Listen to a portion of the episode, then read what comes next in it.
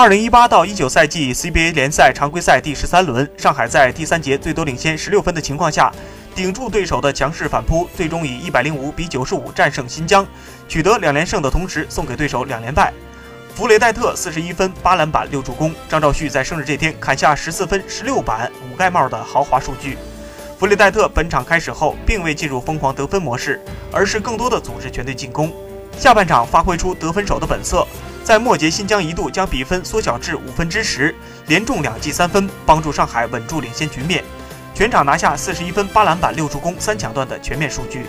此役过后，上海队与新疆队历史交锋三十三次，上海队战绩为十二胜二十一负，处于下风。上赛季双方交手各取一胜。